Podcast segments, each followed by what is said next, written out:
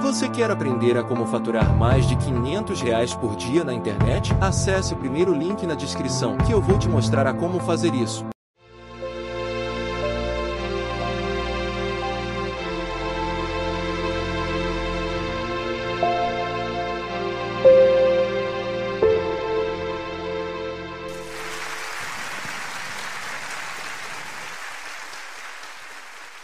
Bom dia. Saudações, satisfação. Grato por estar aqui.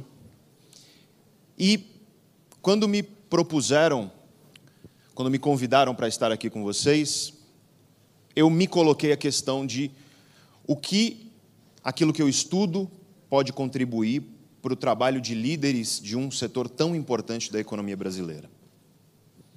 Eu sou neurocientista, eu estudo cérebro humano. E, portanto, eu quero trazer para vocês aqui hoje aquilo que as ciências que estudam as relações entre mente, cérebro e comportamento nos dizem a respeito de liderança e transformação. Eu quero contar um pouco para você como funciona essa máquina que está aí dentro da sua cabeça. É graças a essa máquina chamada cérebro que você está agora me vendo e me ouvindo. É graças a essa máquina chamada cérebro que você compreende as palavras que eu digo, que você tem planos para o seu futuro, que você lembra das pessoas que você ama. É graças ao funcionamento do seu cérebro que a sua personalidade é tal como ela é. É graças ao funcionamento do cérebro que nós somos quem somos. Tem um escritor britânico chamado Simon Sinek, e ele diz uma frase que eu acho muito interessante. Ele diz assim: Todos os seus clientes são seres humanos. Todos os seus colaboradores são seres humanos. Todos os seus fornecedores são seres humanos. Todas as empresas são compostas por seres humanos e, portanto, se você não entende de seres humanos, você não entende de negócios. E aí eu faço um adendo à frase dele. O ser humano, ele é o que é por conta do seu cérebro. E, portanto, se você não entende um pouco de como o cérebro funciona, você não gere, você não lidera da melhor forma possível. E eu quero trazer um pouco de conhecimento para vocês hoje a respeito do funcionamento do cérebro, para que você talvez adote isso na sua prática, tanto na tua vida pessoal como profissional, e quem sabe isso melhore um pouco a sua tomada de decisão. É isso que eu estudo, tomadas de decisão. E eu quero colocar uma decisão para vocês agora. Eu vou colocar um dilema para vocês. E tem apenas uma regra esse dilema, uma regra só. E a regra é: eu sou um vilão de filme de terror. Imagina que eu sou um vilão de filme de terror e que eu vou colocar você nessa situação que eu vou descrever agora. Exatamente tal e qual eu vou descrever agora. Você está em frente a um trilho de trem. E você olha esse trilho de trem, e esse trilho de trem está com pessoas amarradas nele. Eu, vilão de filme de terror, coloquei essas pessoas lá. Você olha essas pessoas amarradas e o que acontece é que lá longe vem vindo um trem desgovernado. Só que esse trilho de trem é muito peculiar, porque ele é um trilho só, mas no final ele divide em dois caminhos. E nos dois lados você observa que tem pessoas que eu deixei amarradas lá. Só que de um lado tem cinco pessoas amarradas no trilho. E do outro lado tem uma pessoa amarrada no trilho. E esse trem que vem desgovernado, ele está indo em direção ao caminho que tem cinco pessoas amarradas. Se nada for feito, o trem vai seguir caminho e vai matar as cinco. As cinco irão morrer. Não adianta você correr para tentar desamarrá-las porque você está longe demais. Mas do seu lado tem uma alavanca. Se você puxar essa alavanca, o trem vai desviar de caminho. Em vez de ir para o caminho que tem cinco pessoas amarradas, ele desvia e vai para o caminho que tem uma. Essa uma irá morrer, se você fizer isso. Mas com isso você salva as cinco que morreriam se nada fosse feito. Eis, portanto, o seu dilema. Você não faz nada e o trem segue caminho para matar cinco pessoas, ou você escolhe puxar a alavanca, o trem desvia de caminho. Ele mata uma pessoa com isso, mas com isso você salva as cinco. Deu para entender? Sim ou não? Levante a mão para mim, por favor, quem puxa a alavanca nessa situação. E levanta bem, porque tem gente lá no fundo. Levanta bem, estica aí. Quem está na frente, olha para trás, só para você perceber que é 90% de vocês. 90% de vocês. E agora o seu cérebro começa a refletir por que, que a decisão foi ou não tomada. Mas calma, calma que agora, antes da gente refletir sobre essa decisão, eu quero trazer para vocês uma variação desse dilema. Lembre-se, eu sou um vilão de filme de terror. E agora, agora você está em cima de uma ponte. Você está em cima de uma ponte. Imagina que a ponte é esse palco aqui. Você está em cima da ponte e embaixo dessa ponte passa um trilho de trem. Lá atrás vem vindo um trem desgovernado. Se nada for feito, o trem vai passar embaixo da ponte onde você está, seguir caminho, e ele vai atropelar cinco pessoas que estão amarradas lá na frente. Não adianta você correr para tentar desamarrar, porque não vai rolar. E portanto, agora a situação é um pouco diferente. Lá de cima da ponte, você observa essa situação, o trem está vindo, ele vai passar embaixo da ponte e ele vai matar cinco pessoas, mas do seu lado dessa ponte, literalmente do seu lado, bem na beiradinha, e a ponte é que nem esse palco, ela não tem grade de proteção. Bem na beiradinha da ponte tem um cara muito grande. E esse grandão já está com o corpo meio para fora, olhando curioso tudo aquilo que está acontecendo. Se você, ele está do seu lado, se você der um empurrão no grandão, e ó, é com uma mão só, porque ele já está meio para fora, você vai gastar, você vai gastar um joule de energia só para isso. Empurrãozinho ele vai cair no trilho, porque o trilho é logo embaixo. O trem vai atropelar o grandão se você fizer isso. Só que se o trem atropelar o grandão, ele freia a tempo de salvar os cinco caras que estão lá. Nessa hora sempre tem alguém que quer mudar meu dilema. Eu sou vilão, então é do jeito que eu estou falando, não esqueça. Sempre tem alguém nessa hora que fala assim: Pedro, e se, e se eu pular no trilho? Se você pular no trilho, você morre, os cinco que estão amarrados morrem, e ainda joga um raio e mata o grandão só de zoeira. Você tem duas opções: fazer nada e os cinco morrem, ou empurrar o grandão, o grandão morre, mas com isso você salva os cinco. Deu para entender, sim ou não? Levanta a mão, por favor, quem empurra o grandão. Olha que interessante. Inverteu. 90% de vocês puxaram a alavanca e 90% de vocês não empurram o grandão. Por quê? E essa é uma questão importante para você entender o cérebro humano, para você entender a tomada de decisão dos seres humanos. Eu sei que você está aí na tua cabeça tentando entender por que essa decisão foi tomada de maneira tão diferente. Porque existe uma diferença entre um dilema e o outro? Claro que sim, senão eu não teria visto um padrão de comportamento de resposta como esse. E eu já falei esse dilema para literalmente centenas de milhares de pessoas. E esse dilema já foi estudado com centenas de milhares de pessoas pela ciência. É um dilema que foi proposto na, na metade ali do século passado por uma antropóloga. Ele ficou famoso por conta das aulas de direito de um professor de Harvard chamado professor Sanders. Mas não foi o Sanders que criou o dilema, ele é até mais antigo. Mais recentemente, a psicologia tem estudado esse dilema e, mais recentemente ainda, as neurociências, as ciências que estudam o funcionamento do cérebro. O que aconteceu no teu cérebro quando você decidiu puxar a alavanca, mas não decidiu empurrar o grandão? Qual é a diferença entre um dilema e o outro? Vamos primeiro entender, do ponto de vista lógico, do ponto de vista racional. Qual é a diferença entre um dilema e o outro do ponto de vista racional? Imagina que eu tenho um robô e que eu programo esse robô com uma ordem. E a ordem que eu dou para ele, uma linha de programação, que diz assim: salve o máximo de vidas humanas possível. O que, que o robô faria nas duas situações? Ora, ele puxaria a alavanca e ele empurraria o cara, porque para o robô é uma conta.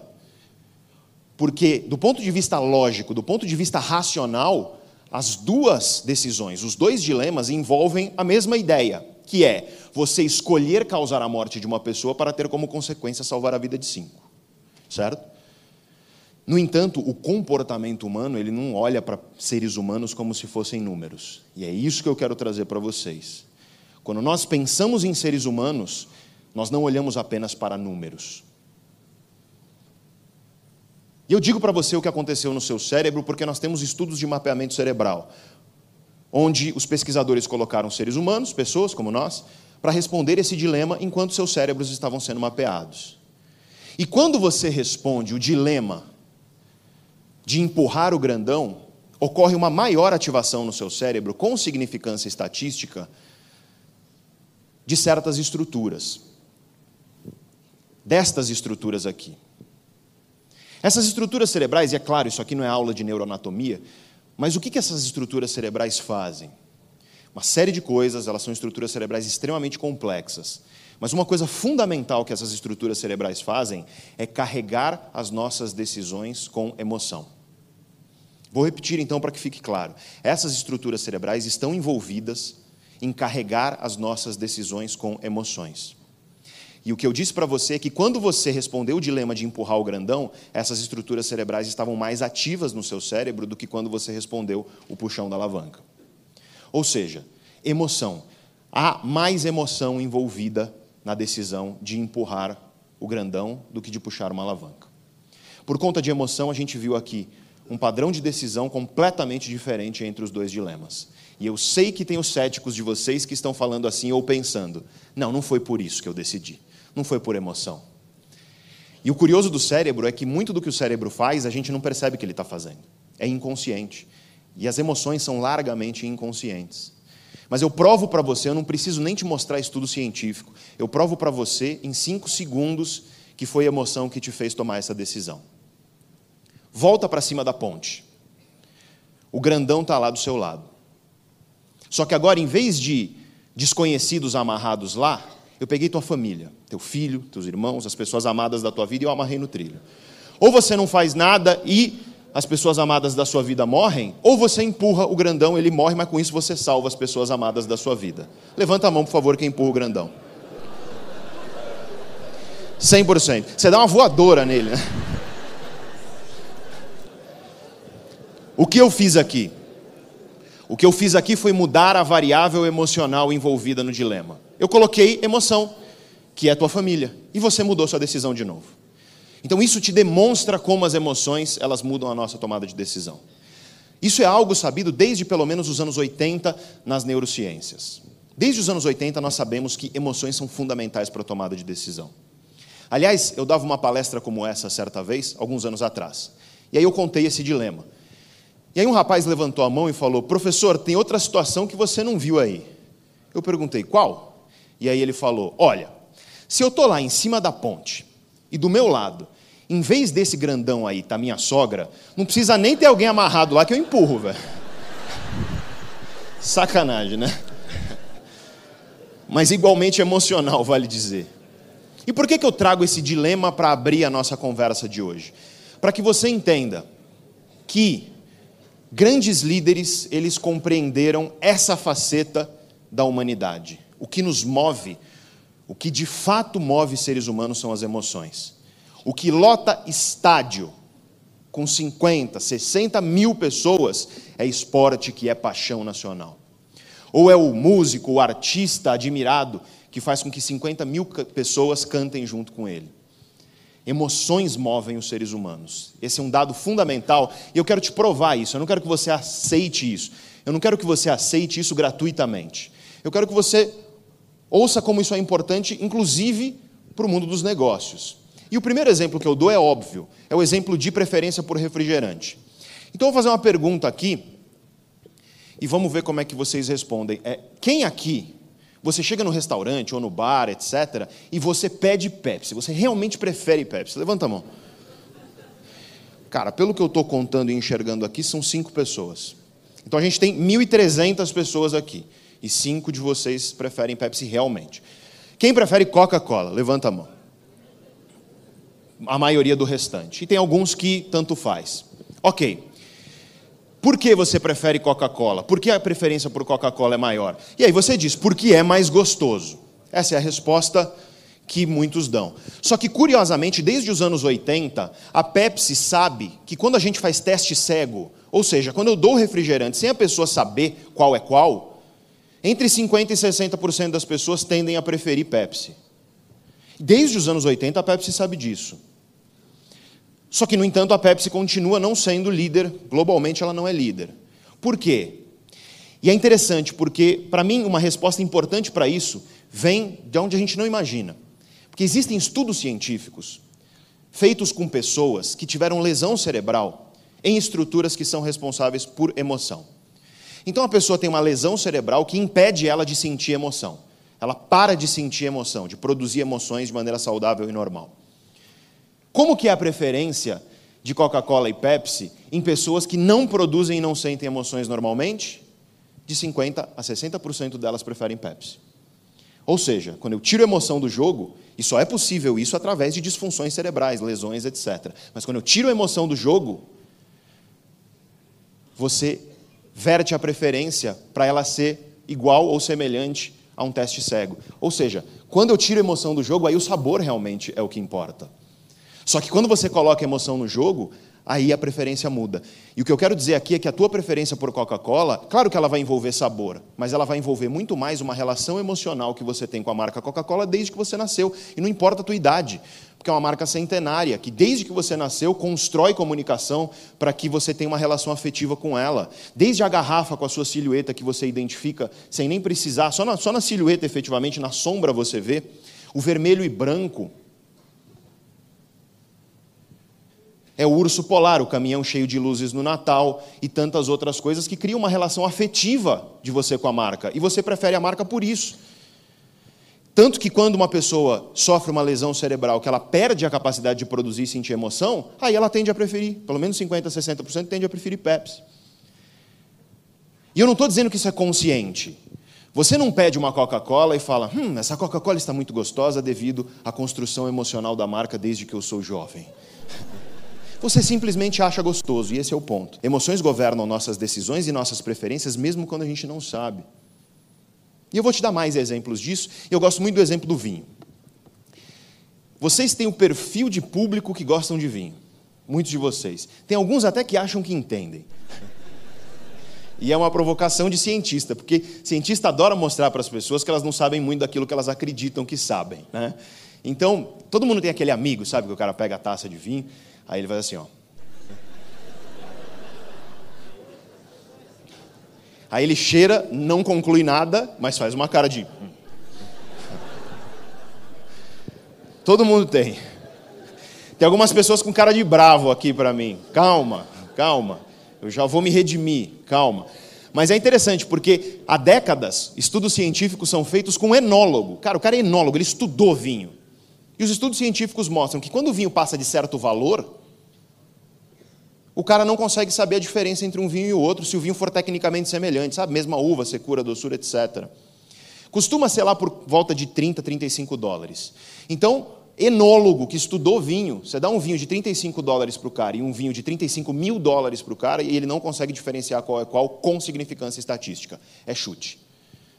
E isso os estudos já mostram reiteradamente. Mas enólogo é assim. Imagina nós que não somos especialistas.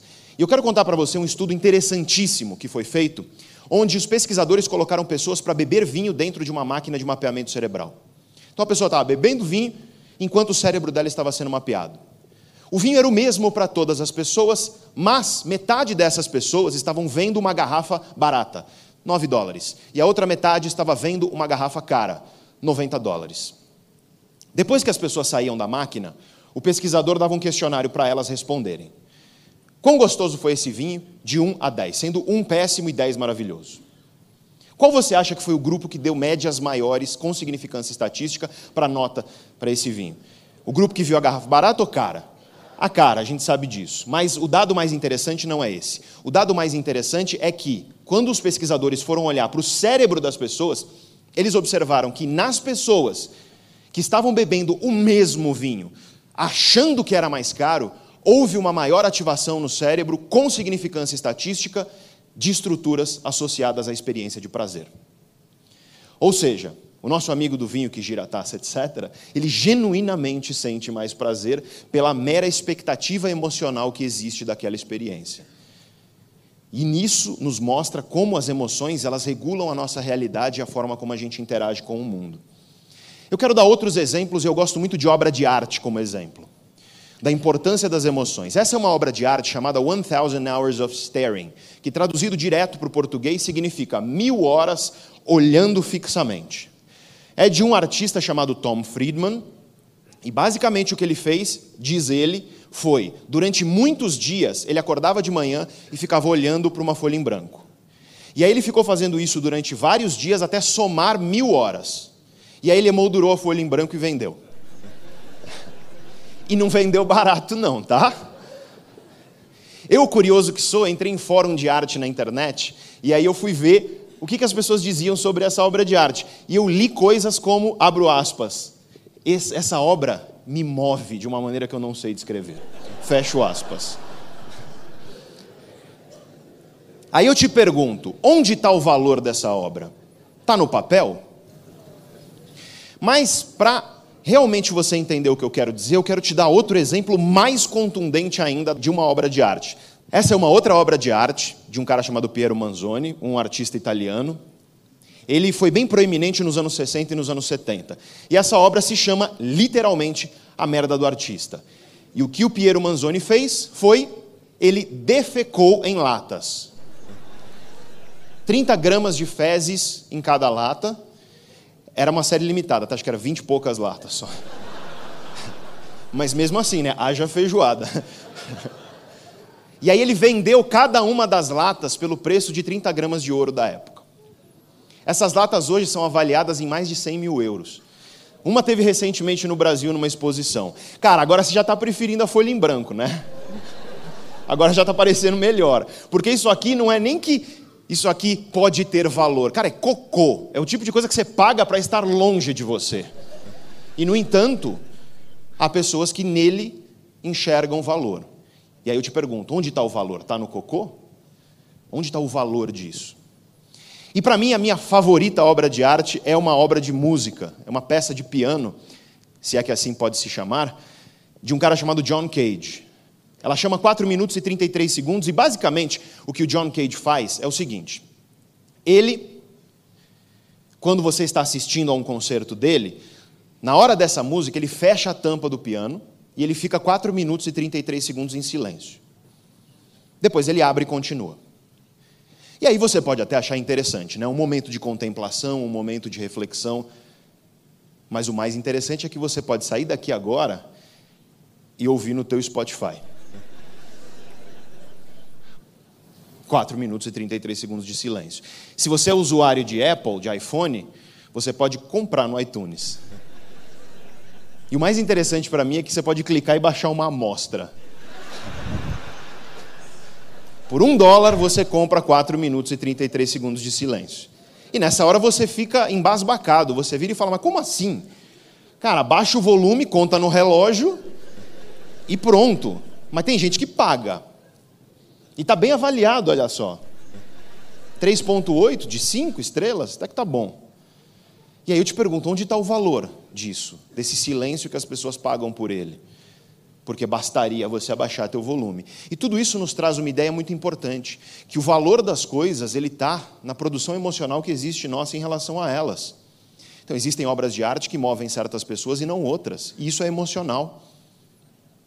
Emoções governam aquilo que a gente enxerga no mundo como valioso ou não valioso. Isso tem implicações um pouco mais sérias. Um estudo científico mostrou que um ótimo jeito de você fazer pessoas jovens economizarem dinheiro é você mostrar uma foto delas mesmas envelhecida digitalmente. Hoje você tem softwares que envelhecem a pessoa digitalmente, e o que você faz? Mostrando a pessoa envelhecida, ela tende a guardar mais dinheiro. Por quê?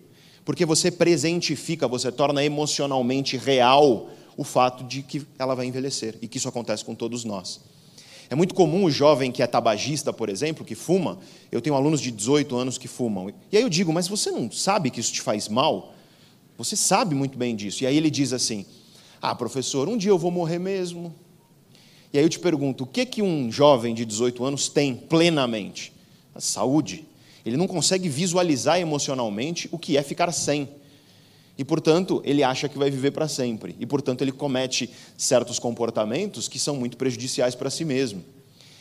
Veja que uma coisa tão boba quanto mostrar a pessoa envelhecida faz com que ela seja um pouco mais cautelosa, porque torna presente, torna real, torna emocionalmente real. As emoções, é é elas que presentificam a nossa realidade. Para para pensar naquilo na tua vida que você viveu intensamente um momento tendeu a ter emoção no meio, seja no positivo ou seja no negativo. E aí você fala, tá, Pedro, tudo bem, vai. Vinho, eu entendo, refrigerante, eu entendo, arte, eu entendo, mas, pô, a gente. Estamos falando aqui de empresas, estamos falando aqui de coisas mais sérias. Pois bem, então te dou um exemplo de um outro estudo.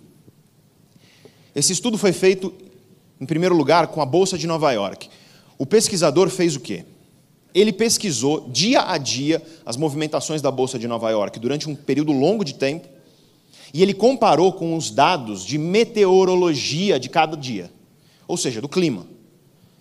E ele tentou verificar se existia algum tipo de associação estatística entre clima, meteorologia e movimentação da bolsa.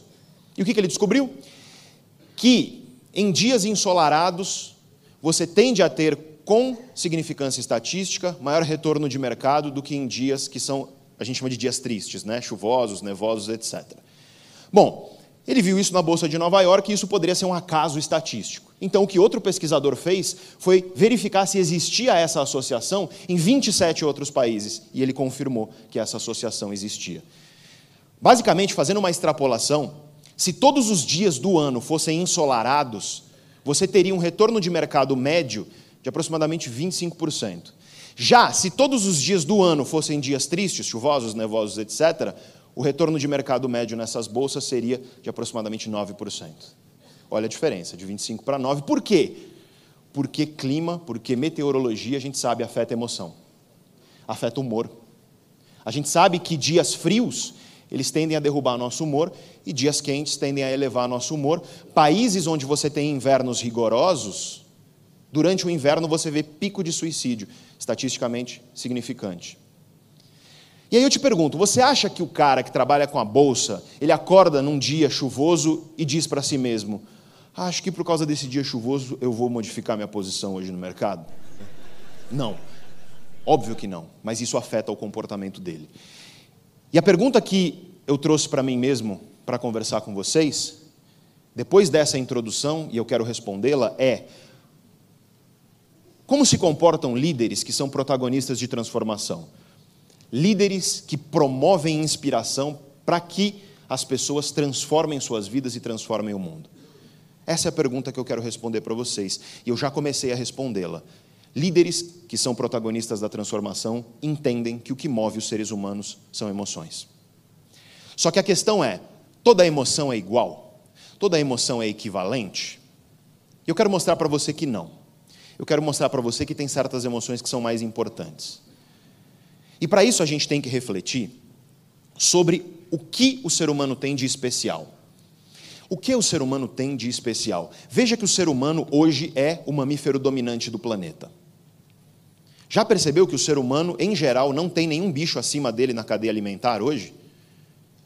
Todos os outros bichos da natureza têm algum acima na cadeia alimentar, nós não temos. O ser humano conseguiu domar a natureza em diversas dimensões. Por quê? O que, o ser humano tem de especial? Veja, o ser humano não tem a velocidade de um leopardo. O ser humano não tem a potência muscular, a força de um gorila. O ser humano não tem o olfato de um lobo, nem a audição de um lobo. O ser humano não tem a visão de uma águia e nem voa. O ser humano não nada particularmente bem ou rápido como um tubarão. O ser humano não tem chifres para se defender. É, tem alguns que dizem que tem, né? Mas não para o meu exemplo aqui. O que raios a gente tem que torna a nossa espécie tão especial para ser dominante hoje no planeta? E está na ponta da língua de vocês a inteligência. O ser humano é, de fato, um animal muito mais inteligente do que os demais. Só que quando a gente pensa em inteligência, a gente pensa na inteligência de caras como esse, grandes gênios como Einstein, como Stephen Hawking, que através de ideias incríveis eles conseguiram entender melhor a realidade. A gente pensa em inteligência individual quando a gente imagina a inteligência. Só que não foi a inteligência individual que trouxe o ser humano até aqui. Porque o ser humano, ele surgiu na savana africana. Para você ter uma ideia, 70 mil anos atrás, 70 mil anos atrás, a população total de seres humanos no mundo era de 6 mil indivíduos. Por quê? De acordo com a maioria das pesquisas científicas, é porque o ser humano era insignificante. Nós éramos uma espécie frágil, que vivia lá no leste da África e não tinha nada de especial. Se você olhasse um ser humano de 70 mil anos atrás e comparasse com um ser humano de hoje, você não veria grande diferença. Mas hoje a humanidade é muito diferente da humanidade de antes. Porque o ser humano conseguiu fazer uma coisa que nenhum outro bicho consegue. Só que não foi através da inteligência individual de grandes gênios. Porque nesse ambiente aqui, da onde nós viemos, tudo queria nos matar. Nós tínhamos predadores óbvios, como leões, hienas, chacais. Nós tínhamos predadores que não eram necessariamente aqueles que nos devoravam, mas nos matavam, como elefantes hipopótamos, que até hoje, na savana africana, estão entre os bichos que mais matam seres humanos. Você vai para a savana africana e nos arbustos você encontra cobras como a mamba negra, que é uma das mais venenosas do mundo. Tudo na savana africana queria nos matar o tempo inteiro.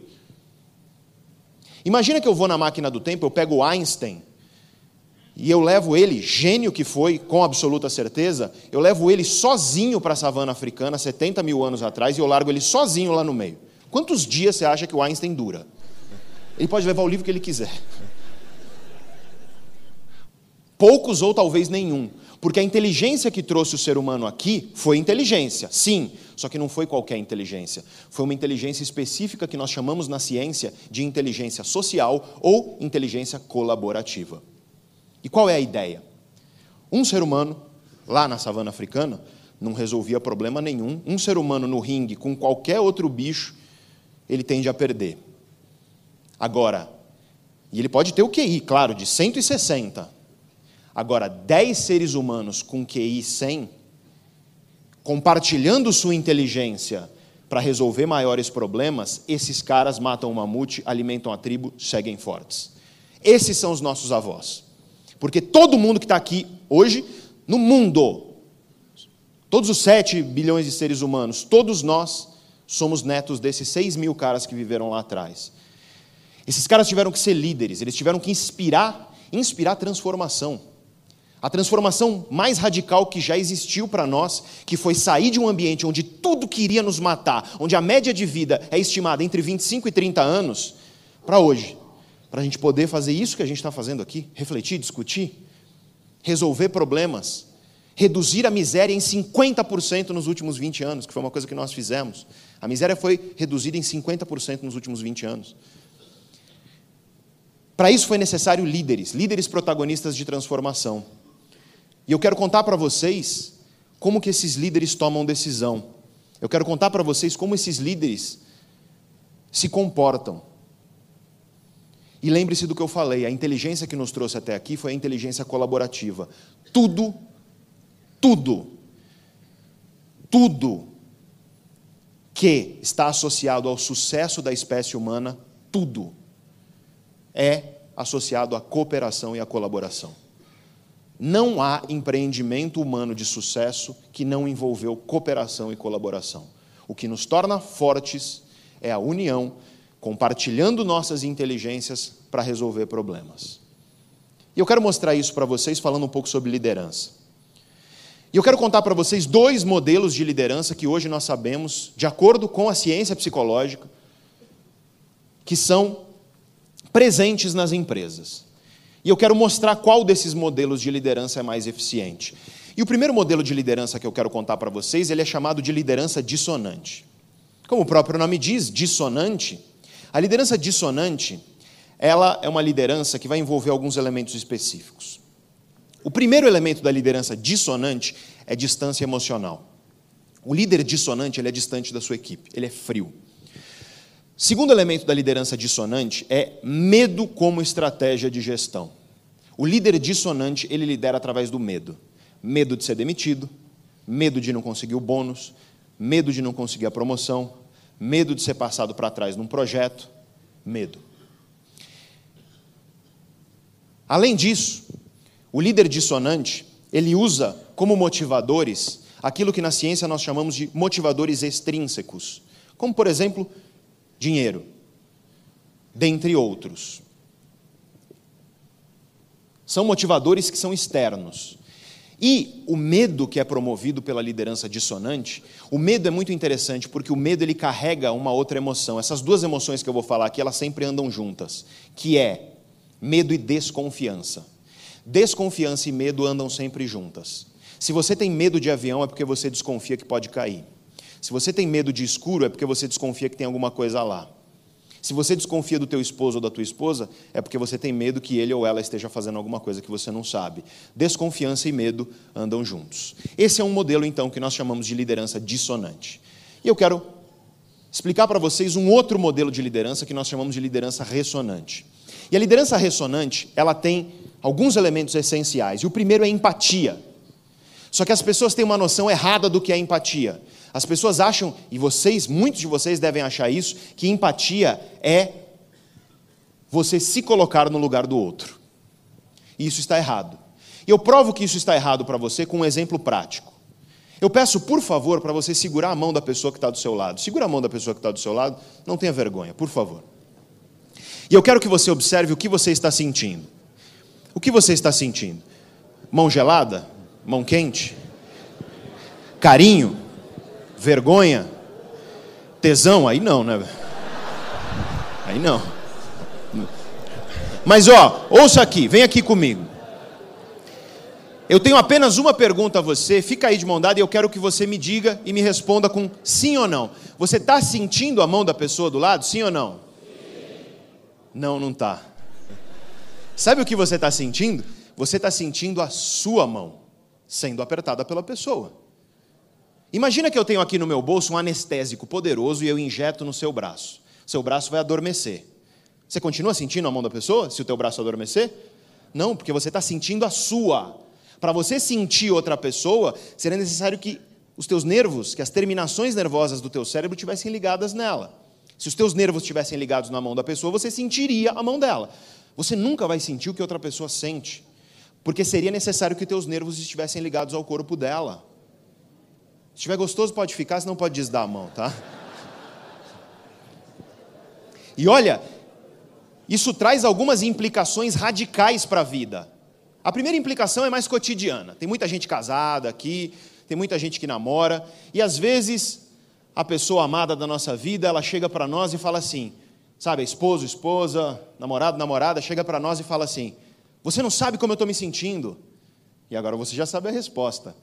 Não sei mesmo, porque para que soubesse seria necessário que os nervos do meu cérebro estivessem ligados no seu corpo e como eles não estão, nós não temos que discutir.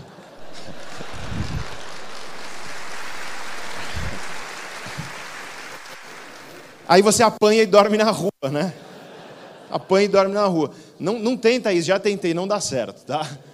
Mas a segunda implicação é radical. Porque se você nunca vai sentir o que outra pessoa sente, significa que você só sente o que você sente, só conhece o que o teu cérebro permite que você conheça. E, portanto, empatia não é você se colocar no lugar do outro, porque se você se colocar no lugar do outro, é você no lugar do outro.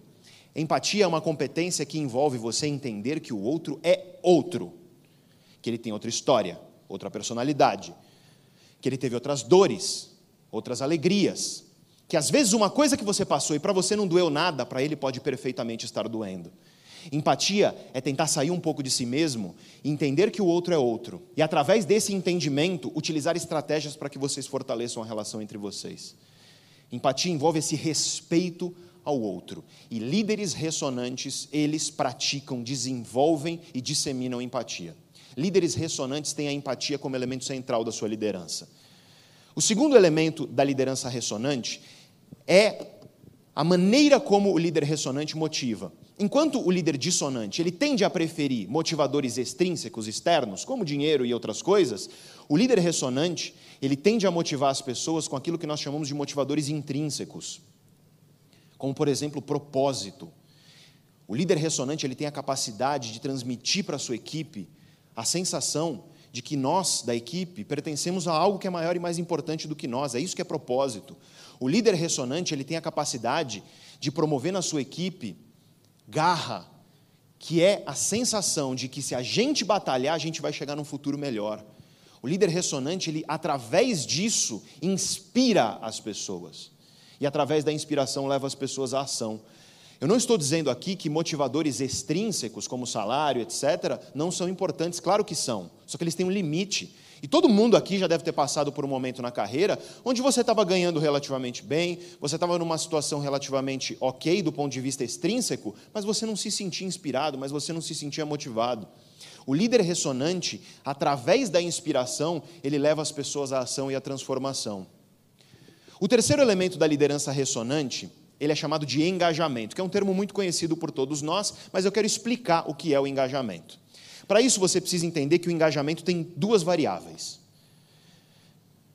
Essas variáveis são, em primeiro lugar, desafio. E o que é desafio? Tudo é desafio. Essa palestra é um desafio. Uma conversa é um desafio, um livro é um desafio, um projeto profissional é um desafio. Tudo é desafio para o cérebro. Só que os teus desafios, eles vão encontrar as tuas competências. E eis a questão. Se você é líder e você entrega um desafio para uma pessoa da tua equipe, e esse desafio é grande demais para a competência da pessoa, ela entra num processo de estresse, ansiedade. Já se você é líder e você entrega para uma pessoa da tua equipe um desafio que é pequeno demais para a competência da pessoa, aí você promove tédio, desmotivação. O que é engajamento? Engajamento é um estado psicológico que ocorre quando nós encontramos desafios que estão alinhados às nossas competências. Mas é claro que as tuas competências hoje, elas são diferentes das de ontem e diferentes das que serão amanhã. Você desenvolve algumas, atrofia outras. E por isso a empatia é importante, porque o líder ressonante, ele é próximo à equipe dele e ele sabe o que, que cada um desenvolveu, o que, que precisa desenvolver, e com isso ele consegue distribuir desafios de acordo com as competências da equipe. Quando nós trabalhamos engajados, ocorre uma harmonia no nosso cérebro em um circuito que nós chamamos de vias mesolímbicas dopaminérgicas que é um nome complicado, mas o que, que essas vias mesolímbicas dopaminérgicas elas fazem? Elas são um circuito importantíssimo para motivação e prazer. Então, quando você trabalha engajado, você trabalha mais motivado, é prazeroso trabalhar engajado. Além disso, quando você está engajado, o teu cérebro ele tem maior foco e, portanto, ele tem maior produtividade de maneira geral. Engajamento é um estado ótimo de funcionamento do nosso cérebro. Não precisa ser só no trabalho, tá? Você já deve ter ficado engajado, por exemplo, num filme, num livro. E quando nós estamos muito engajados, perfeitamente, o desafio se alinha com as nossas competências, nós podemos entrar em um processo que nós chamamos de flow na ciência, ou fluxo, que você mergulha naquilo que você está fazendo, você perde noção do tempo, fica hiperprodutivo e hiperfocado, e você só percebe que estava nesse estado quando você sai dele. É um estado documentado há décadas já na psicologia. O líder ressonante ele sabe entregar desafios de acordo com as competências da sua equipe para que ele inspire engajamento. E finalmente, como consequência disso, você tem confiança. O líder ressonante ele promove na equipe confiança, confiança em relação a ele próprio e em relação aos demais membros do time. E por que que confiança é tão importante? E eu quero demonstrar isso para vocês com exemplos. Vamos falar de economia daqui a pouquinho. Mas antes eu quero só te contar o que acontece no cérebro da tua equipe quando você é ressonante e quando você é dissonante. Então você é o líder do medo, você é o líder da distância emocional. Ou você é o líder ressonante da empatia, da inspiração e do engajamento. Que, que acontece no cérebro da tua equipe quando você lidera de uma ou outra forma? Bom, eu conto para você porque tem um estudo publicado na Leadership Quarterly essa é uma das revistas científicas que tem maior fator de impacto. O fator de impacto é uma métrica da, do peso e da importância da revista científica dentro da ciência. É uma das revistas de maior fator de impacto em recursos humanos. E esse estudo fez o quê? Colocou pessoas, como nós, dentro de máquinas de mapeamento cerebral e pediu para essas pessoas lembrarem de líderes ressonantes e dissonantes da equipe delas. E viu o que acontecia no cérebro dessas pessoas.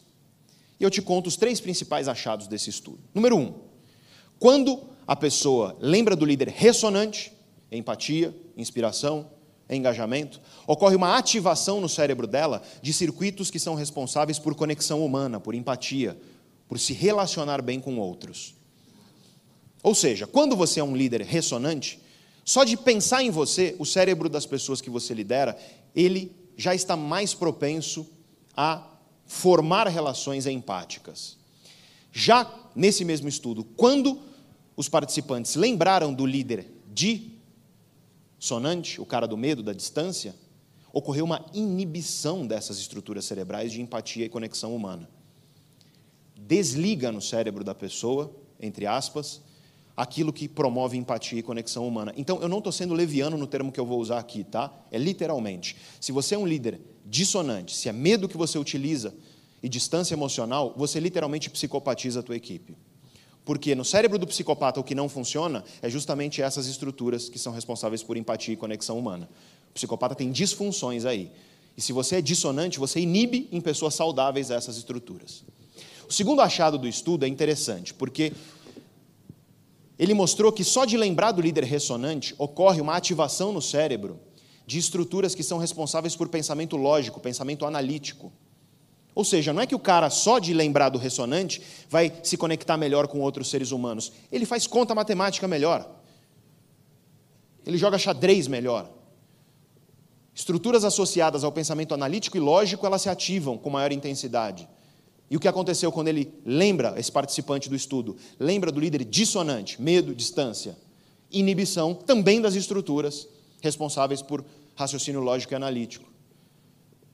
Veja então que se você é um líder dissonante, você tira o pior do cérebro da pessoa, tanto emocionalmente quanto racionalmente. Funciona pior o cérebro da tua equipe. Se você é um líder dissonante, e claro, se você é um líder ressonante, tende a funcionar melhor, inclusive em relação ao humor, inclusive em relação à motivação, porque quando os participantes lembraram dos líderes ressonantes, ocorreu uma ativação de circuitarias responsáveis por emoções positivas, como alegria, por exemplo. E, quando os participantes lembraram do líder dissonante, ocorreu uma ativação associada à emoção negativa, como medo, como eu já disse. Então, isso é o cérebro. Agora, vamos olhar a importância da confiança, porque lembre-se, o modelo de liderança que promove confiança é o modelo ressonante. Vamos olhar isso, o efeito disso na economia. Nós sabemos há bastante tempo que países ricos tendem a ser países onde os cidadãos confiam uns nos outros. Eu vou mostrar um gráfico para vocês aqui, onde cada linha é um país. E você vai ver nesse gráfico o percentual de pessoas que respondeu sim à seguinte pergunta: Você acredita que a maioria das pessoas na sociedade é confiável? E você vai ver aqui por país. Eu vou ler para vocês, sei que lá no fundo talvez esteja difícil de ler. Lá em cima, em laranja, Suécia. Logo abaixo, em marrom, Finlândia. Logo abaixo, em amarelo, Austrália e encostando na Austrália, em verde, o Japão. Eu poderia ter colocado ali todos os países escandinavos, eu poderia ter colocado Estados Unidos, Canadá, e acho que você notou que países ricos tendem a ser países onde você tem maior confiança entre os cidadãos. Lá embaixo eu escolhi três de propósito. Em laranjinha, lá embaixo, em cima, Azerbaijão. Logo abaixo, em vermelho, Colômbia e em azul, Brasil. Vamos dar um zoom aqui no Brasil e na Colômbia. Brasil é o azul aqui. O brasileiro tem um delírio, né? O brasileiro acha que nós somos uma nação que confia, um povo que confia. Nós estamos entre os povos mais desconfiados do planeta. O índice de desconfiança do brasileiro é estatisticamente igual ao do Zimbábue e da Uganda, tá? Para você ter uma ideia. Em 1993 estávamos com 6,4% nesse índice, Tivemos um incremento, chegamos a 9,2% em 2009 e de 2009 para 2014 caímos para os mesmos níveis que estávamos em 93. Veja, de 2009 para 2014, acho que você vê aqui uma fotografia social, política e econômica do país de maneira evidente. Não temos dados mais recentes, mas temos um dado que saiu faz um mês e meio, uma pesquisa da Gallup que mostrou que em 2018, ano passado, o índice de felicidade do brasileiro foi o menor dentro dos últimos 13 anos. Por que o brasileiro esteve tão infeliz em 2018? Três razões o estudo apontou. Primeira, desconfiança das autoridades públicas. Segunda, insegurança. Lembra que desconfiança e medo andam juntos? Terceira, desigualdade social. Porque é uma questão muito interessante. Países ricos tendem a ser países que confiam uns nos outros, e economia, crescimento econômico, estabilidade econômica andam juntos com confiança. Fica olhando para esse gráfico, que é o gráfico de confiança. Confiança é uma emoção. E confiança é a emoção que nos mantém colaborando. Confiança é a emoção que nos mantém unidos perante um objetivo. Olha para esse gráfico, que é o gráfico de emoção, chamada confiança, e olha aqui o PIB per capita ajustado pelo dólar do mesmo período, dos dois países, vermelho Colômbia e azul Brasil. E acho que com isso você vê essa associação estatística que eu tentei te mostrar aqui. Ora, interessante. Por quê? E talvez você pergunte, mas Pedro, o que vem primeiro, ovo ou a galinha? Tostines vende mais porque é fresquinho ou é fresquinho porque vende mais? Ou seja, primeiro a gente empobrece, depois a gente desconfia, ou primeiro a gente desconfia, depois a gente empobrece? E na verdade é uma bola de neve, é um ciclo vicioso. Porque quanto mais você desconfia, mais você cria custos nas transações comerciais. Eu te dou um exemplo besta, que é firma reconhecida em cartório. Cartório é o templo da desconfiança. Firma reconhecida em cartório. Quando eu peço firma reconhecida em cartório da tua assinatura, é porque eu desconfio que tua assinatura é falsa. Ponto. Não tem outra razão. Em São Paulo, uma firma reconhecida é 10 reais. Um contrato simples de duas partes tem que ter uma assinatura de cada parte em cada cópia. Então são duas cópias, duas assinaturas em cada cópia, quatro assinaturas, 40 reais no contrato mais simples que existe. Olha só. Imagina todos os contratos que são assinados em cartório com firma reconhecida todos os anos no Brasil, e você já imagina um custo da desconfiança que é simples, que é o custo de firma reconhecida. Só que tem um custo importante que a desconfiança traz também, que é o preço do dinheiro. Quando existe desconfiança, o preço do dinheiro que a gente chama de juros, ele aumenta. Porque eu desconfio que você não vai me pagar, é muito simples. Desconfiança, portanto, cria custos que sufocam o crescimento econômico e, portanto, desconfiança empobrece. Só que quanto mais pobre um país fica numa crise, por exemplo, falta de emprego, as pessoas ficam com medo e o medo traz a desconfiança. Ou seja, a pobreza, ela gera desconfiança, e a desconfiança gera pobreza, é um ciclo vicioso. E é claro, a riqueza gera confiança e a confiança gera riqueza, é um ciclo virtuoso. Se isso é verdade para as nações, isso é verdade para as empresas, tá? Antes eu quero só te mostrar um dado que é interessante também. Uma coisa que a gente sabe hoje é que países onde existe confiança são países onde você tem baixa corrupção. E países desconfiados são mais corruptos. O que você está vendo nesse gráfico aqui? Ó? Aqui, na horizontal, você está vendo corrupção. Então, pra, pra, quanto mais para a direita você está, menos corrupto é o país. Aqui, na vertical, você está vendo desconfiança. Quanto mais para cima, mais desconfiado é o país. Quanto mais para baixo, mais ele confia. Onde a gente quer estar? A gente quer estar abaixo e à direita. A gente quer estar num país que confia e que não é corrupto. E quem está lá? Suíça, Suécia, toda a Escandinávia, Canadá, Estados Unidos, países ricos estão ali. E eu quero que você perceba que tem dois quadrantes vazios nesse gráfico. Por quê? Porque é muito raro você ter um país que desconfia e é honesto. E é muito raro você ter um país que confia e é corrupto. Porque corrupção anda de mãos dadas com desconfiança. Por quê? Porque quando a gente desconfia, a gente vive com medo. E quando a gente vive com medo, a gente se torna mais egoísta. Quando você está com medo, quando você está desconfiado, você se fecha em si mesmo, você se preocupa menos com os outros. E o egoísmo é o berço da corrupção. O sujeito que rouba milhões de dinheiro público e sabe que o hospital não tem maca como hospital onde eu me doutorei, tá? Escola Paulista de Medicina, Hospital São Paulo. Não tem maca para as pessoas deitarem às vezes. Não tem antibiótico. O médico tem que prescrever antibiótico e falar, oh, vai lá comprar. Pessoa que rouba dinheiro público e sabe disso, cara, é muito egoísta, né? Evidentemente. Mas não é só isso não. O cara que para o carro em fila dupla para deixar o filho marmanjo de 23 anos de idade na faculdade e atrapalha dezenas de pessoas lá atrás, ele também é muito egoísta. Então a cultura de desconfiança ela traz a, o egoísmo, e o egoísmo é o berço da corrupção. Então esse é outro custo importante que existe na desconfiança. Mas vamos falar agora das empresas. Qual é o efeito de confiança nas empresas? Vamos falar, em primeiro lugar, sobre os colaboradores especificamente. Um estudo foi realizado por um pesquisador chamado Paul e ele mediu confiança nas empresas. E ele comparou as empresas de altíssima confiança com as empresas de baixíssima confiança. As 25% de maior confiança com as 25% de menor confiança.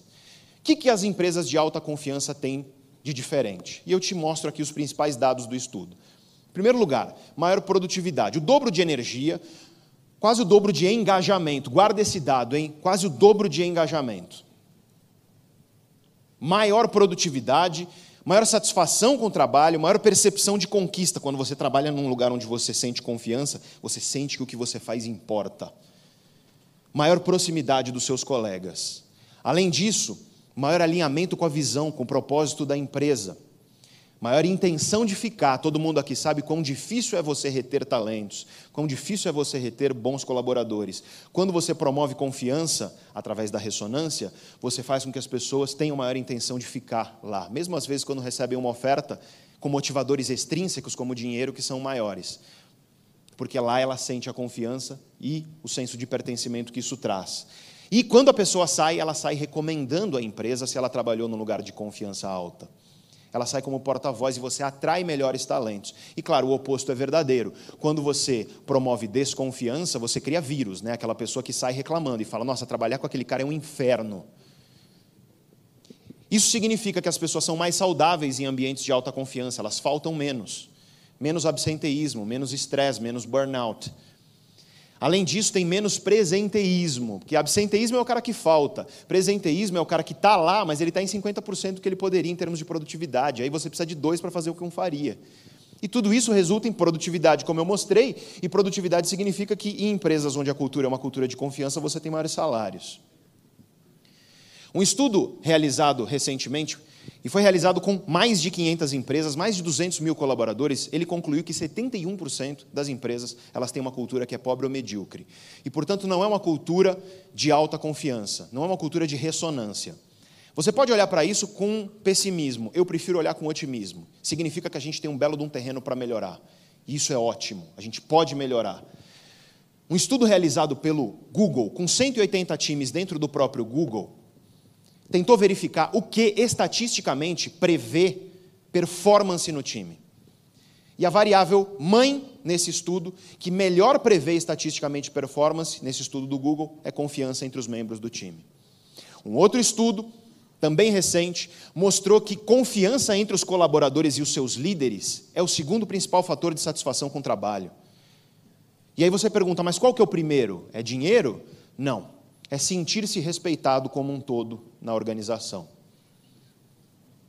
Não é à toa, portanto, que 50% dos presidentes de empresa já acreditam que a falta de confiança pode ser uma ameaça para o crescimento. E claro, tudo isso tem uma implicação que é a implicação final, todo negócio que é resultado. E, portanto, hoje nós sabemos que empresas que têm maior engajamento, elas são empresas que têm, em média, 22% maior lucratividade. E lembra que ambientes de confiança têm quase o dobro de engajamento. E lembre-se que liderança ressonante utiliza como estratégia de liderança justamente engajamento. Muitos de vocês nessa hora podem falar, Pedro, você quer dizer que eu vou ser um ursinho carinhoso? Esse negócio de ser ressonante aí? Pô, você é um bundão? De maneira alguma. Eu te dou um exemplo de um líder para mim, que é um líder ressonante, muito interessante de se estudar. Um cara que com 16 anos de idade era chamado de o Grande. E você sabe que estou falando de Alexandre. Alexandre o Grande nunca perdeu uma batalha na vida militar dele. Nunca perdeu uma batalha. Ele era absolutamente implacável. Ele chegou a enfrentar exércitos que, em número de homens, beirava o dobro do exército dele. Ele era um príncipe que com 20 anos virou rei, porque o pai morreu. Podia ser um belo de um mimado. Podia mandar a galera morrer lá para frente. Só que era assim que Alexandre lutava? Não. Alexandre lutava na primeira linha, na linha de frente. Ele encabeçava o exército. Tanto que ele se feria, se machucava muito nas batalhas. Alexandre tinha uma relação pessoal com seus soldados. Imagina isso, o cara era rei. Ele podia simplesmente mandar o povo morrer e boa. Só que ele tinha uma relação pessoal com os soldados dele, conhecia os caras de perto. Não é à toa que esse cara foi o líder que foi e nunca perdeu uma batalha. E quando Alexandre estava morrendo, muito jovem, com 33 anos, não foi em batalha, porque ninguém peitava esse cara frente a frente. Alguns historiadores acreditam que ele foi envenenado, outros historiadores acreditam que ele sofreu de alguma doença que o levou à morte. Mas quando ele estava morrendo, os soldados fizeram questão de se despedir um a um dele. Isso te mostra o nível de ressonância que esse cara tinha. E você não vai me dizer que ele era um ursinho carinhoso ou um bundão. Ele era implacável nos seus objetivos, mas com a equipe dele, com o time dele, ele era uma pessoa ressonante. Ressonância gera respeito, confiança gera respeito. Dissonância, medo, pode gerar obediência, mas obediência e respeito são coisas diferentes. Obediência é eu fazer um acordo com você e eu cumpro o acordo só porque você está olhando. Respeito é nós fazermos um acordo e eu cumpro esse acordo porque existe entre nós uma relação de confiança. E não importa se você está olhando ou não. Isso é válido nas empresas. Você quer respeito no teu time. Isso vale na tua família. Você quer que teu filho te respeite. Ressonância é importante não só como liderança dentro de empresas. Ressonância é importante quando você é pai, ser ressonante com seu filho, ser ressonante com a sua esposa, com seu esposo, ser ressonante com as pessoas ao seu redor. Isso tudo envolve mudança de comportamento. Eu espero ter convencido vocês a respeito da ressonância e da importância dela. Sempre tem alguém nessa hora que fala: ah, mas tem líderes dissonantes, extremamente dissonantes, que lideraram empresas de muito sucesso. E o exemplo que mais falam para mim é o Steve Jobs. Steve Jobs era um cara dissonante. Se você lê biografia dele, você sabe que ele era dissonante. E a dissonância pode dar resultado? Pode. Só que tem um problema. Esse resultado tende a não ser sustentável ele tende a ser um resultado que no longo prazo você não mantém. Por quê? Porque quando você é dissonante, quando é medo e distância, que você utiliza para liderar, as pessoas não aguentam ficar muito tempo trabalhando com você. O estresse é enorme, você vai perdendo pessoas. Como você vai perdendo pessoas, se torna muito difícil você arrumar alguém para te substituir à altura. E isso faz com que a liderança dissonante possa até trazer resultado ali no curto prazo, no médio talvez, mas não é sustentável. A liderança ressonante é hoje vista dentro da ciência como mais eficiente em todos os sentidos, no fim do dia, para lucratividade efetivamente. E isso envolve para muitos a mudança de comportamento, o entendimento que nós precisamos de mudar, mudar de mentalidade. Só que tem gente que tem o que eu chamo de síndrome de Gabriela. Sabe aquela pessoa que fala assim, ó, eu sou assim, eu nasci assim, eu vou viver assim, o mercado é assim, a empresa é assim, vamos morrer assim, Gabriela. Tem gente que utiliza essa mentalidade de que as coisas são assim, eu sou assim, eu não posso mudar, são assim mesmo. E na ciência a gente tem um nome para isso, que é mentalidade fixa.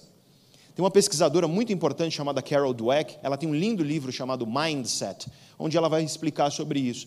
Mentalidade fixa é essa ideia de que as coisas são meio assim e não podem mudar. E o que eu quero propor para você é que você pode ser uma pessoa mais ressonante na tua família, você pode ser uma pessoa mais ressonante no teu time, na empresa, como líder.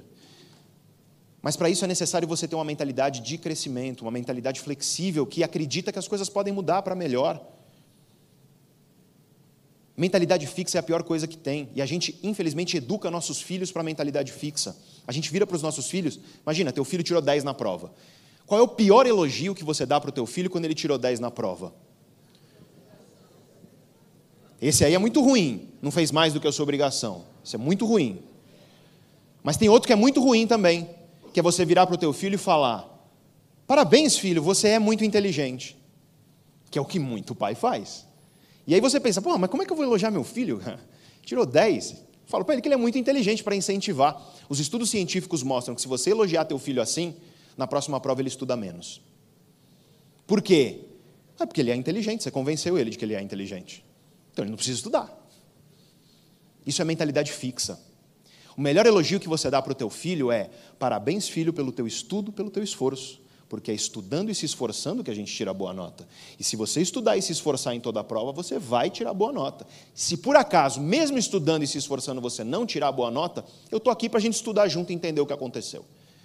É promover ressonância, mas incentivar a capacidade que o ser humano tem de, através do seu esforço, melhorar. Porque você só é ruim em matemática porque você não estudou o suficiente para ser bom.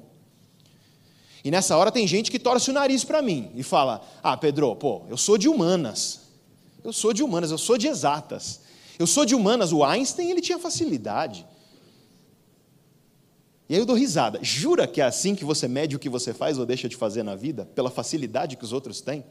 Se você for medir o que você faz ou deixa de fazer na tua vida pela facilidade dos outros, você nunca vai fazer nada. Sempre vai ter alguém com mais facilidade do que você naquilo que você quer fazer, naquilo que você quer aprender. Sempre vai ter alguém com mais dinheiro, sempre vai ter alguém com mais oportunidade, sempre vai ter alguém com mais facilidade, sempre vai ter.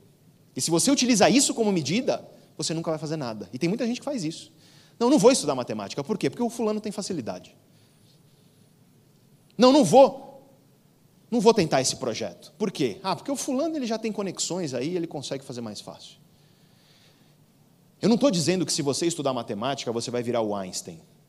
Seria delirante da minha parte fazer isso. Mas eu estou dizendo, isso eu te garanto, amparado em 50 anos de ciência psicológica se você estudar matemática hoje, amanhã você sabe um pouquinho mais de matemática do que você sabia ontem. É isso que eu estou falando. Esse é o único critério de sucesso que faz sentido. É você se comparar com quem você era e parar de se comparar com os outros.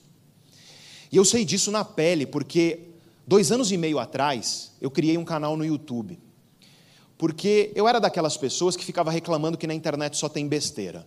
Na internet só tem besteira, na internet só tem besteira, mas uma hora eu parei para fazer uma autocrítica. Ora, se só tem besteira, então vou fazer alguma coisa para mudar isso. E aí eu criei um canal onde eu dissemino conteúdos como esses. Eu falo sobre cérebro, mente, comportamento, um pouco de filosofia. E quando eu tive essa ideia, todo mundo me chamou de maluco. Todo mundo falou assim, cara, YouTube, ciência? Não. YouTube é lugar de diversão, de comédia, de zoeira, de besteira. Olha, cuidado aí que isso aí não vai dar certo. Talvez seja melhor você focar a tua energia em outra coisa, disseram para mim. E eu não me convenci desse argumento das pessoas, eu fui lá e criei o canal. E eu criei o canal com um objetivo. O objetivo era de que em um ano a gente tivesse 50 mil inscritos no canal.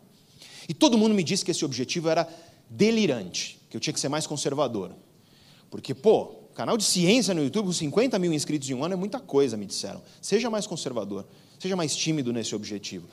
E aí o canal, em um ano, ele conseguiu 80 mil inscritos. A gente está com o canal há dois anos e meio, e ele está com 615 mil inscritos hoje. Eu tenho muito orgulho e muito carinho por isso. Só que quando eu falo isso para algumas pessoas, tem gente que vira para mim e fala assim: Ah, Pedro, tem um moleque lá que tomou banho na banheira de Nutella. Eu juro para vocês que existe isso, tá? Eu descobri faz algum tempo. Tem um moleque lá no YouTube que ele tomou banho numa banheira de Nutella. O moleque que tomou banho na banheira de Nutella, ele tem milhões de inscritos. E sabe o que eu respondo? Sorte a dele. Mas não é problema meu. Eu cuido dos meus 615 mil para que a gente cresça, para que a gente cada vez tenha mais conhecimento, debata, discuta, aprenda. Claro, talvez seja mais fácil você crescer no YouTube ou na internet publicando besteira, coisa engraçada e coisa banal. Talvez seja mais fácil, mas não é pela facilidade que os outros têm que eu vou deixar de enfrentar as dificuldades para construir o futuro que eu quero construir. E essa é uma ideia muito importante. É você parar de dizer eu sou assim. Porque tem gente que usa isso na empresa. Eu sou de RH, eu sou de finanças, eu sou de suprimentos, eu sou de Ares. Então, se você eu sou de Ares, então se você me falar alguma coisa, eu vou dar uma patada. Eu sou de touro. Então, se você tentar me convencer, eu não vou me convencer porque eu sou teimoso. Para de usar a astrologia para justificar o fato de que você não quer gastar um joule de energia para mudar o teu comportamento. Para de usar essas desculpas de, ah, eu sou do departamento tal. Entende, cara, que a gente é ser humano. E quanto mais unido a gente trabalha, quanto mais a gente promove ressonância nas nossas relações, mais eficientes nós somos. E não só isso, mais felizes, mais inspirados nós somos. Quando você vive num ambiente de desconfiança, quando você vive num ambiente travado do ponto de vista de mentalidade, onde as pessoas acham que é assim mesmo, que não pode mudar, cara, isso é destruidor para nós. A gente desmotiva, a gente vai lá para baixo. Os nossos ancestrais que saíram 70 mil anos atrás da savana africana, eles saíram com a consciência e a convicção de que é possível melhorar. E a gente saiu de um ambiente absolutamente desgraçado, para você usar um termo bem forte e real, onde tudo queria nos matar para construir um mundo hoje tão melhor do que já foi, mas isso foi graças a uma mentalidade que acredita que é possível mudar, que é possível você fazer diferente amanhã do que você faz ontem, mas que não fica se comparando com outras pessoas. Que tem um compromisso, uma visão e segue essa visão. E talvez muitos de vocês olhem para mim nessa hora e falem: pô, para você é fácil falar isso, você está aí de terno, no palco, no ar-condicionado, mas o meu dia a dia é ralar, cara, é rotina. É muito mais difícil. Primeiro lugar, que eu te falo que eu sou professor, então de rotina eu entendo. Eu já cheguei a dar a mesma aula, a mesma, 35 vezes por semana. Então você imagina que eu entendo de rotina. Mas, sobretudo, quem me ensinou a minha visão de mundo, que realmente me faz hoje lutar pelo aquilo que eu acredito foi minha mãe. Eu cresci na periferia da cidade chamada Guarujá, no litoral de São Paulo. Minha mãe era professora de escola pública, de uma escola de periferia violenta, porque isso é uma coisa triste de se dizer, mas existem escolas que são violentas, alunos delinquentes e por aí vai. Minha mãe vivia uma condição de trabalho onde ela tinha tudo para viver reclamando.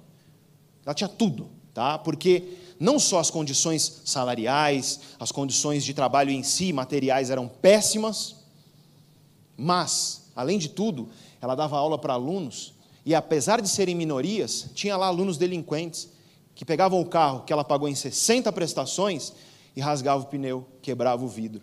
Quantas noites eu não estava esperando minha mãe, que trabalhava das 7 da manhã até as 11 da noite, e ela não chegava. Por quê? Porque ela teve que arrumar um borracheiro, porque ela saiu e como ela era uma professora muito séria, nunca levou o trabalho dela de maneira leviana, o aluno delinquente ia lá e depredava o carro dela. E ela teve que arrumar um borracheiro 11 da noite, depois de ter trabalhado desde as 7 da manhã para sustentar dois filhos. E minha mãe, que tinha tudo para viver reclamando, ela me ensinou algumas ideias que eu carrego hoje para a minha vida. Porque minha mãe dizia assim para mim: Filho, não importa o que você faça, faz o teu melhor e faz com carinho.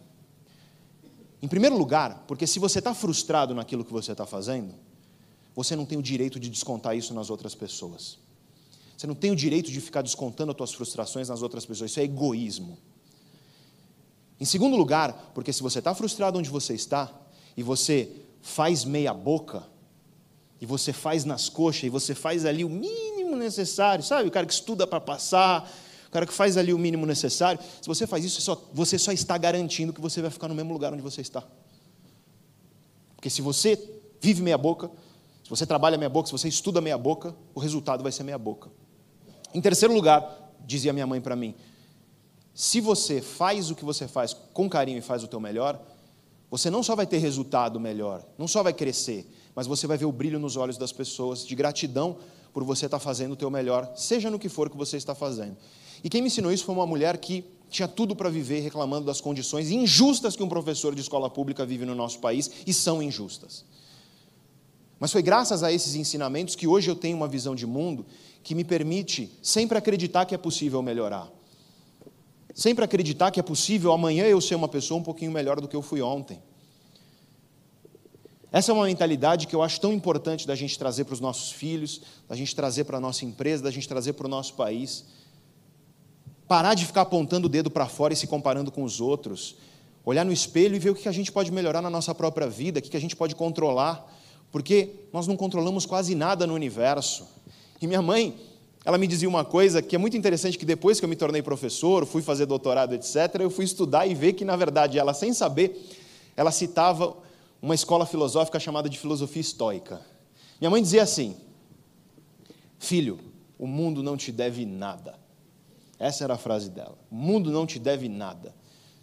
Aquilo que você vai ser é fruto das tuas escolhas, é fruto do teu esforço. E olha, você vai se esforçar e a maioria das coisas que você tentar você não vai conseguir. Porque o fracasso é muito mais provável do que o sucesso. Mas o mundo não te deve nada. Para de achar que o mundo te deve alguma coisa e começa a entender que é através da luta e do esforço que a gente tem a chance de conseguir alguma coisa. E aí eu falava, mamãe, o fulaninho tem mais dinheiro, mas o moleque ele tem isso e aquilo. E aí ela me dizia, o problema é dele.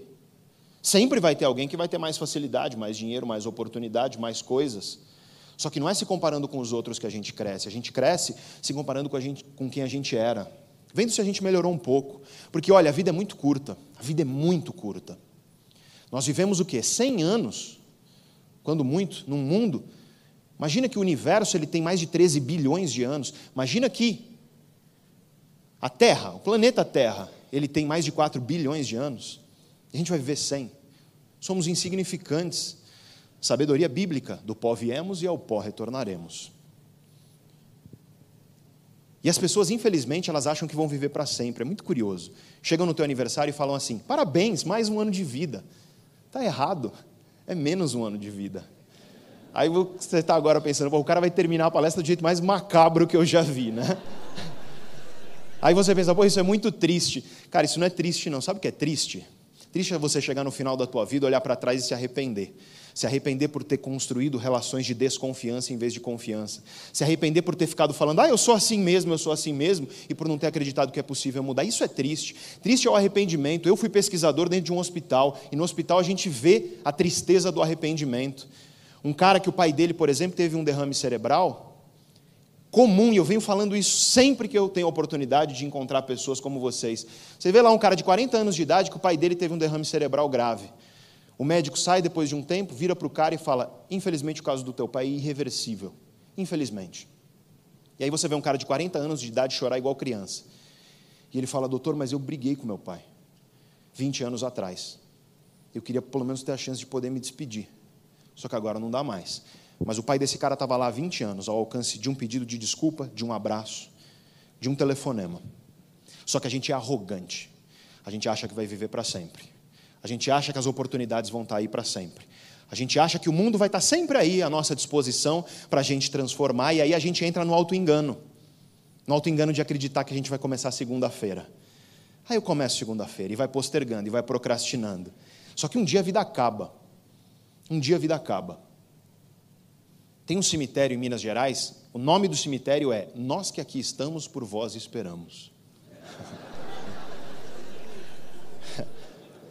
Eu te pergunto, é mentira? Não. Eu tenho a convicção, gente, de que se a gente tivesse consciência mesmo de que cada instante que a gente desperdiça é um instante a menos, de que cada oportunidade de fortalecer relações, de cada oportunidade de melhorar nosso pensamento, de adquirir conhecimento, cada oportunidade desperdiçada dessa, é a nossa vida se tornando menor. Se a gente tivesse plena consciência disso, a gente seria tão melhor como humanidade, porque conscientes da nossa mortalidade, cara, a gente não ia ficar se apegando a trivialidades. Claro que podemos acreditar numa vida depois dessa, sem problema, mas você tem que concordar comigo que essa aqui é única.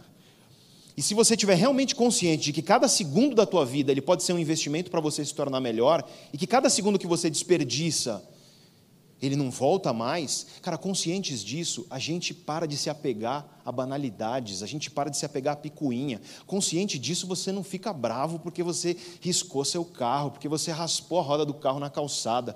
Você não fica se apegando às picuinhas nas suas relações e discutindo trivialidade. Você não passa o dia no teu escritório fofocando a respeito da vida dos outros. Você entende que a vida é um investimento precioso um investimento precioso e único, e exatamente por isso tem o valor maior que existe, que é o valor da oportunidade, do privilégio de ser humano. A gente tem um privilégio de estar aqui hoje com esse cérebro que a gente tem. Um cérebro que é a máquina mais complexa que existe na natureza. Porque cabritos não fazem isso aqui que a gente está fazendo, não, e ficam refletindo sobre a cabritolândia e como a gente pode melhorar e por aí vai. Mas o ser humano faz, porque a nós foi dado esse privilégio de estar aqui hoje, saudável, com um cérebro capaz de aprender e de melhorar. E jura que você tem essa coisa na tua mão e você joga isso longe? Jura que você desperdiça isso? Então, que tudo isso que nós discutimos aqui tenha sido conhecimento que permite a todos vocês não ouvir a palestra e sair se comportando igual, que esse conhecimento pelo menos mude meio por cento a tua forma de enxergar o mundo, a tua forma de se comportar nesse mundo, e se por acaso eu conseguir isso, com que meio por cento de você mude, eu já sinto que o meu trabalho como professor ele está cumprido. Muito obrigado pelo tempo de vocês. Valeu. Obrigado.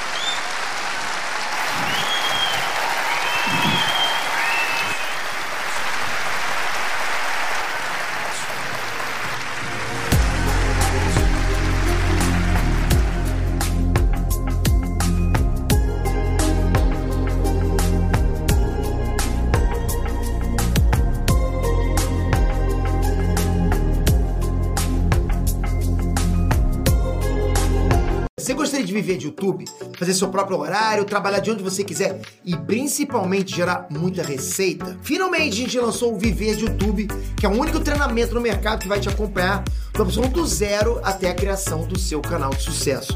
Basta garantir sua vaga clicando no botão abaixo para começar seu império no YouTube, hein?